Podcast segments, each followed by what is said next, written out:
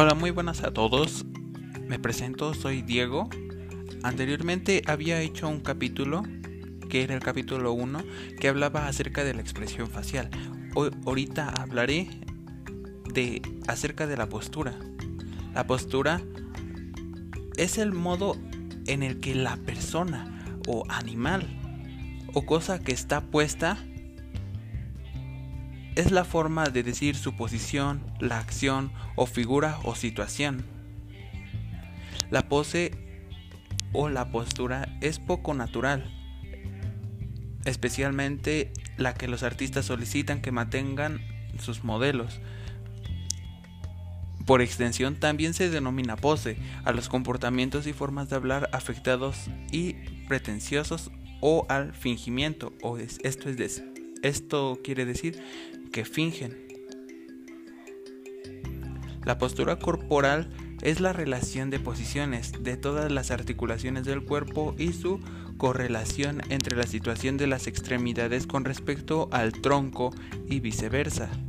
O sea, esta es la posición del cuerpo con respecto al espacio que le rodea, cómo se relaciona el sujeto con ella y está influenciada por factores culturales, hereditarios, profesionales o hábitos modas, psicológicos, fuerza, flexibilidad, entre otras cosas.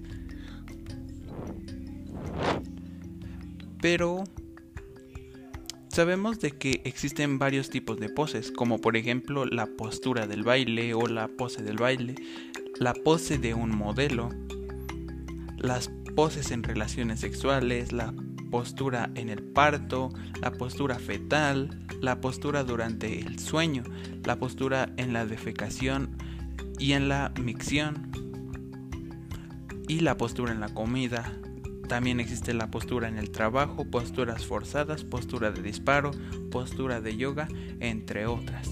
Entonces, ¿esto qué quiere decir? Esto también sería como una forma de expresarse en ciertas palabras que pues, nos ayuda a determinar ciertas acciones o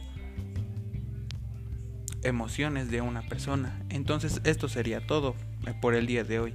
Entonces, si gustan que haga algún capítulo más,